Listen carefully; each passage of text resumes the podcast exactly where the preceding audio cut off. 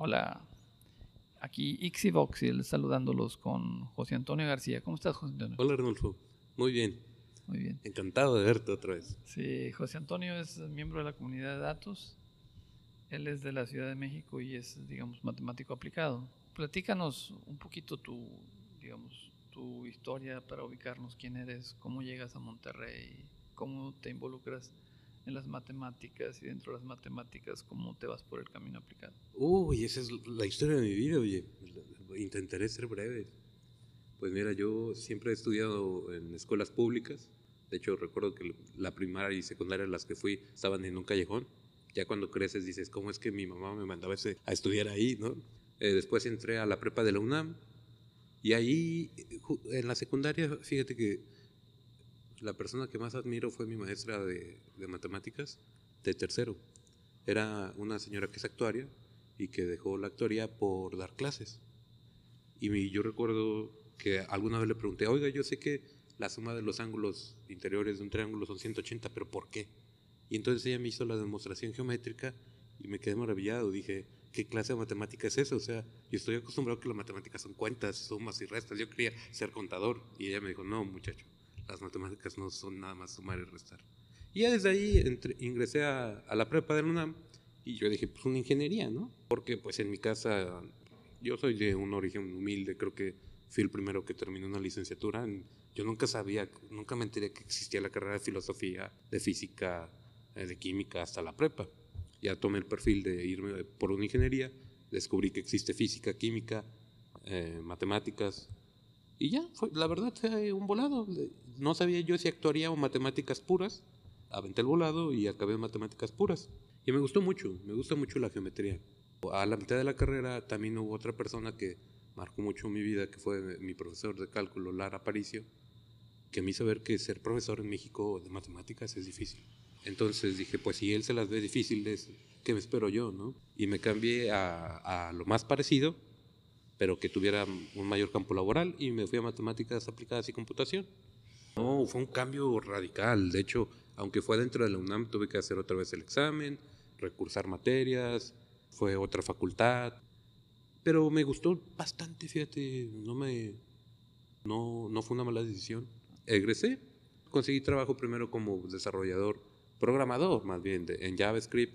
Después hice el servicio social en Banco de México y es donde apliqué la estadística y el cómputo que, que había aprendido. ¿Consideras que hay una relación entre la programación como arte y las matemáticas? Para mí, las ciencias de la computación son, yo las veo como matemáticas discretas, como una rama de las matemáticas discretas. Y eh, en cierto momento la matemática es un arte.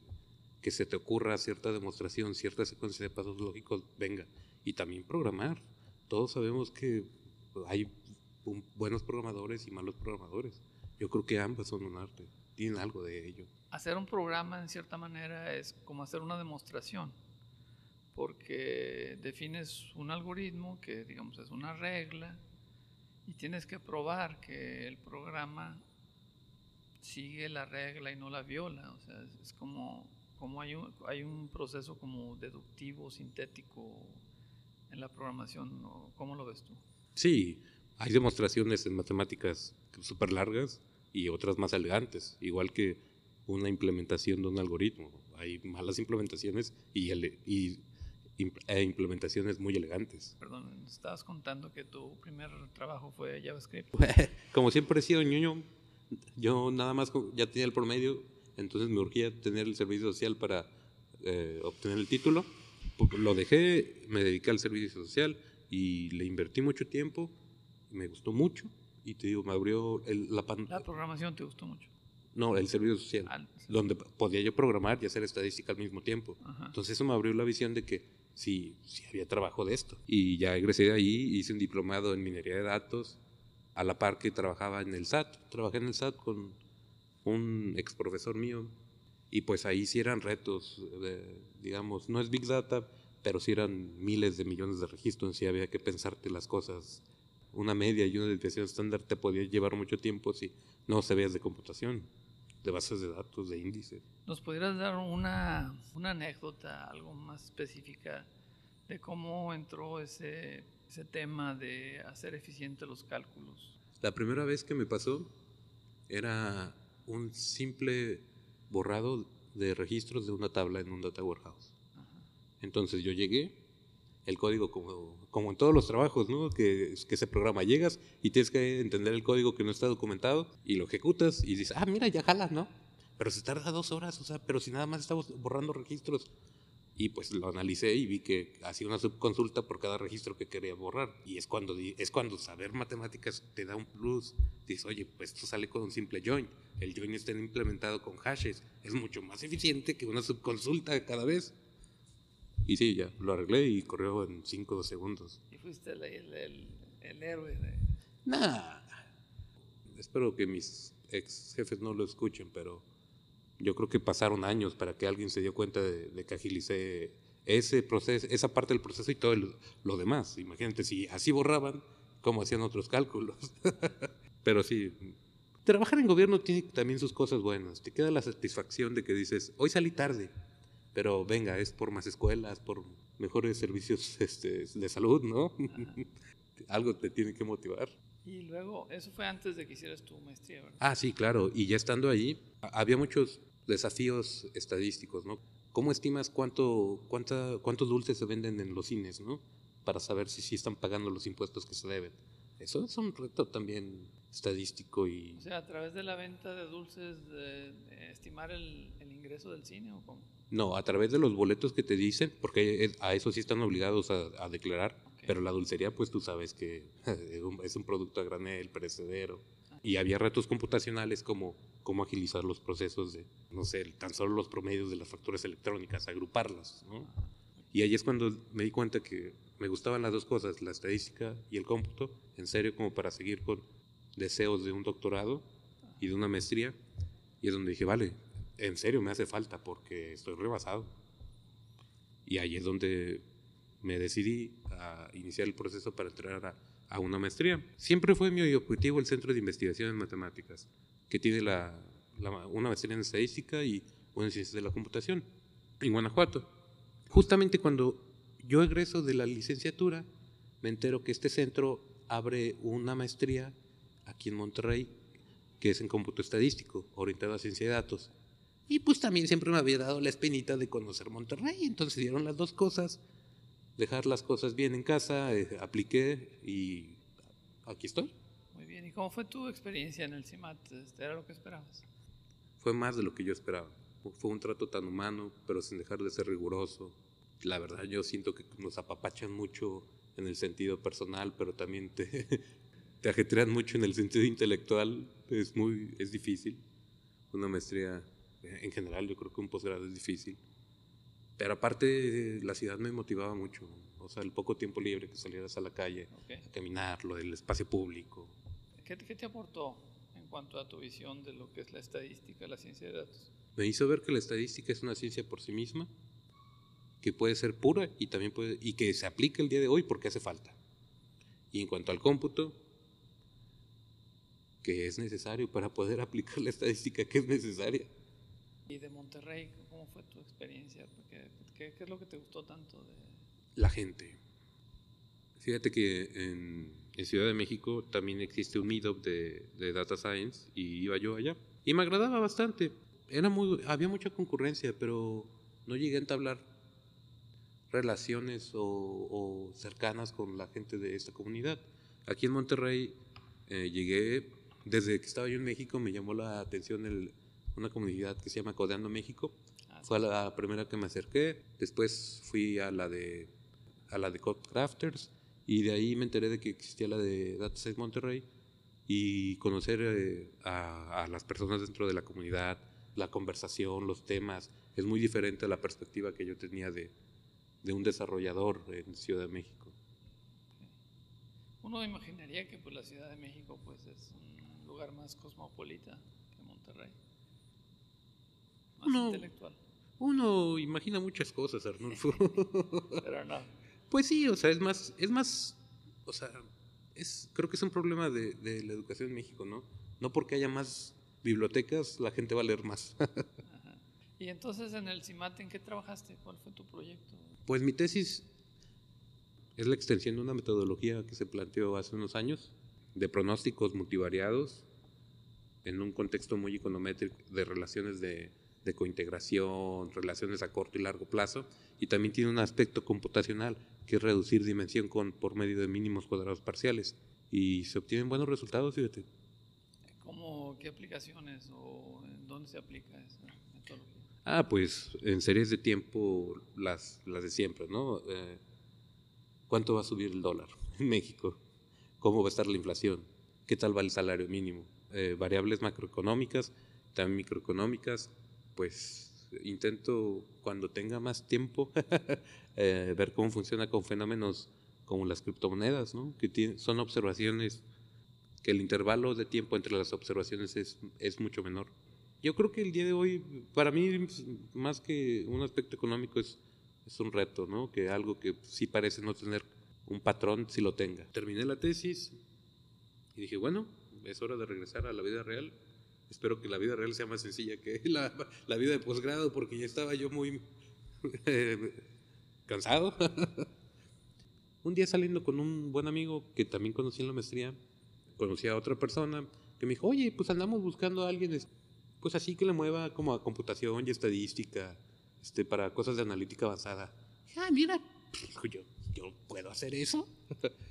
Terminé mis pendientes que tenía porque aventé un compromiso extra en la maestría, un dashboard muy, muy bonito de pronósticos. Lo terminé y dije, bueno, ahora sí a buscar trabajo. Envié mi CV con, e, con ellos, con otras personas, pero aquí es donde me gustó más. Me agradó mucho el dinamismo de la compañía en donde estoy, se llama Kinedu, y me gustó mucho el enfoque que era desconocido para mí, eh, estimular a, a los niños pequeños, de 0 a 4 años. Y tal vez eso tiene que ver un poco con lo que te acabo de, platicar, ¿no? De que yo, cre, yo crecí en un barrio popular. De hecho, lo que le comento a mi jefe y a mis compañeros de trabajo es que yo me fui más entusiasmado después de mi primer día de trabajo que cuando me contrataron, después de ver todo el trabajo que se puede hacer aquí, que puedo aplicar todo lo de la maestría. ¿Validas el enfoque o, o inclusive tú contribuyes en definir el tipo de trabajo que se hace? De momento estoy validando desde la perspectiva estadística los resultados psicológicos que hay. Y también a nivel tecnología aplico Machine Learning para pues mejorar nuestras ventas. los resultados son a cierto plazo. Trabajas con el niño y tienes que ver cómo este, lo va a afectar cuando tiene 6 años o 10 o 12 y tener como un grupo de control. Entonces, ¿cómo, cómo van haciendo ese seguimiento? Eso no se ha hecho, no se ha publicado a, hasta donde tenemos conocimiento, como siempre, pero estamos trabajando en ello. Tenemos grupos de control, consentimientos, hacemos estudios eh, longitudinales, transversales, para ver cómo es que el, que el producto es válido y que ayudan y que cumple el objetivo en diferentes poblaciones y adaptarlo. A lo mejor no es tu tema, pero y yo tampoco lo manejo, pero lo veo así que hay como una crisis en la psicología. De hecho, muchos trabajos clásicos se cuestionan metodológicamente, porque este, cuando la gente se pone a revisarlos encuentra fallas metodológicas desde el punto de vista estadístico. Este, ¿cómo, ves tú ese tema? Yo creo que no, no es exclusivo de la, de la psicología, ¿no? Hace un tiempo le, estaba yo intentando replicar un paper, ayudándole a una amiga con su tesis, y buscando entre las referencias hay otro paper que dice que el 50% de los científicos han fallado en replicar otros, otros trabajos. No, el, el 70% y el 50% había fallado en replicar sus propios experimentos. sí, sí, sí, no, creo que es algo es un aspecto que se debe de cuidar mucho la, la reproducibilidad científica y que también se está poniendo de moda hace un todo, Digo, digo, pues un poquito distinto, digamos, las ciencias duras, una física, una electrónica donde realmente tienes un control del experimento, de las variables. Pero en una situación de psicología estás tratando con seres humanos y es mucho, mucho, mucho más difícil tener un control de qué no, variables. No es tan fácil repetir el experimento. Sí, es prácticamente imposible. Sí, sí, sí. pero pues no es un problema nuevo, también la economía ha tenido ese problema desde siempre. Bueno, pues es que ahí inclusive empiezas a rayar en el problema de que si es ciencia, ¿no? Si, tiene si sigue un método Si sigue el método científico es ciencia, ¿no? Dijo Descartes y decimos nosotros. Pues sí, por eso. Es que estamos hablando de que el método científico eh, implica controlar variables y hay cosas que, que simplemente son irreproducibles e incontrolables. Entonces, es, como un grado ahí de subjetividad. El, el economista, dicen, es, el único profesionista que puede estar equivocado al 100% de su carrera y, ganarse un premio Nobel. ¿Qué, qué, qué le recomiendas tú a alguien que, que está interesado en el tema de joven, de prepa o carrera está interesado en el tema de análisis de datos, de estadística, de analítica. ¿Cuál es, eh, cómo es el, ¿Cuáles son las perspectivas de esos campos? Me parece que está creciendo, la, primero la perspectiva, el campo laboral está creciendo, por decir mi área, aquí en esta pequeña, en esta startup, eh, también está creciendo. Eh, las áreas de analítica dentro de los corporativos ya están creciendo también entonces parece que va a haber más trabajo. Pero por lo mismo que se están haciendo tan atrayentes, la gente debe de estar, los jóvenes deben de, primero uno debe de definir qué es lo que le gusta, ¿no? Y hacer lo que te gusta. y, después estar dispuesto... Dentro de ese tema de que debe estar alineado, ¿cuál es el perfil entonces que tú piensas que debe tener alguien que se interese en? Aparte de que les interese simplemente porque está de moda, ¿cuál es el perfil correcto, digamos? Desde mi opinión es que eh, debe de ser alguien mm, metódico, riguroso, pero también permeable. O sea, alguien con, con seguridad, pero que no sea necio también, ¿no? Porque de, esos matemáticos sobran. sí. Sobre todo también las tecnologías están cambiando mucho, entonces tienes que aprender a, a manejar nuevas tecnologías, nuevos lenguajes. Pero la matemática ahí está. Y ahí está desde los ochentas.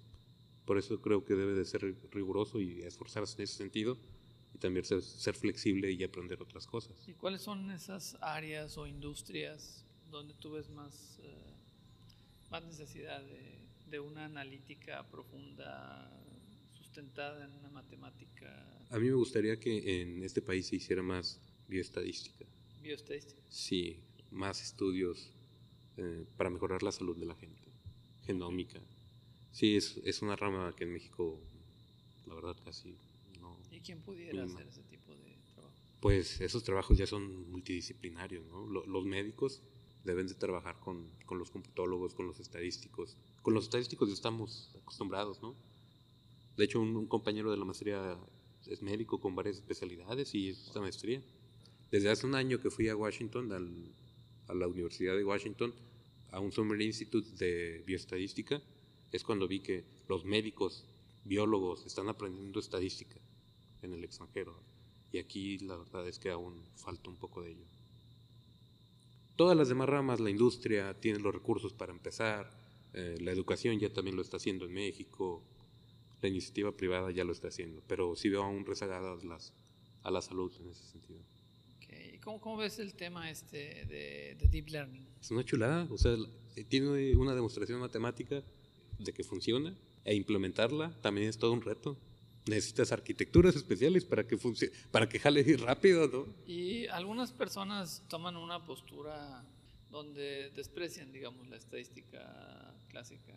Que el científico de datos es otra cosa, que es una especie de Superman, que es computólogo y que va más allá de la estadística lo curioso es que esta frase es también de la estadística, ¿no? Lo de la navaja de Ockham.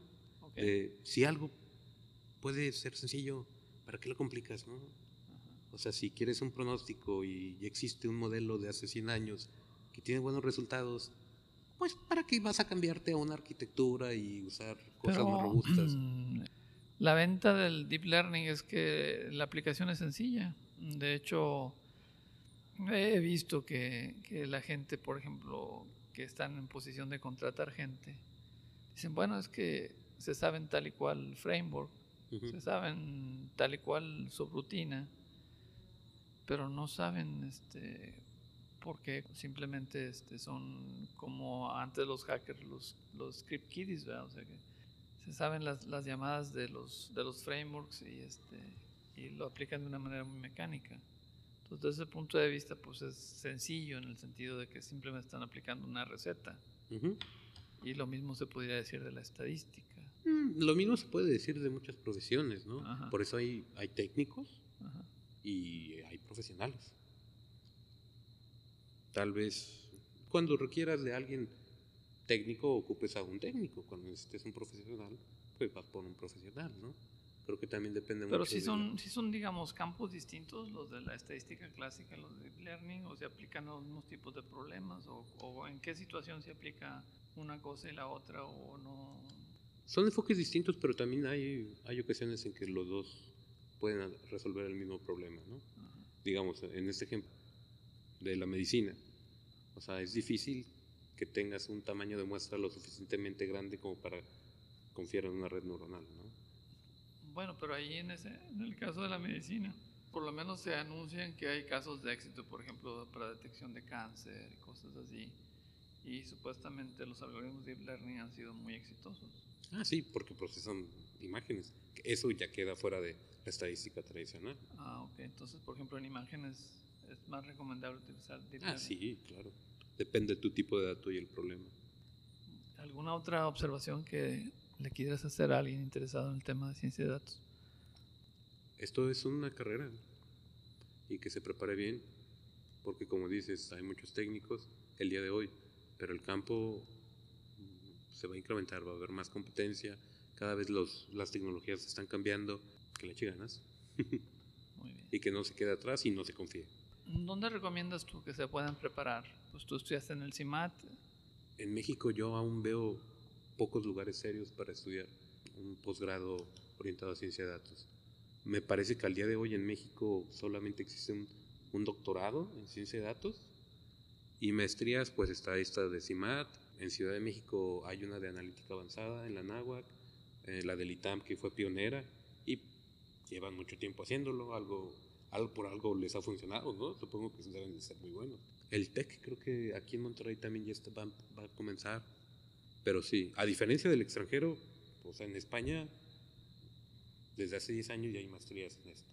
Pues muchas gracias, Juan Antonio. No, pues gracias a ti, Arnulfo, por vernos otra vez.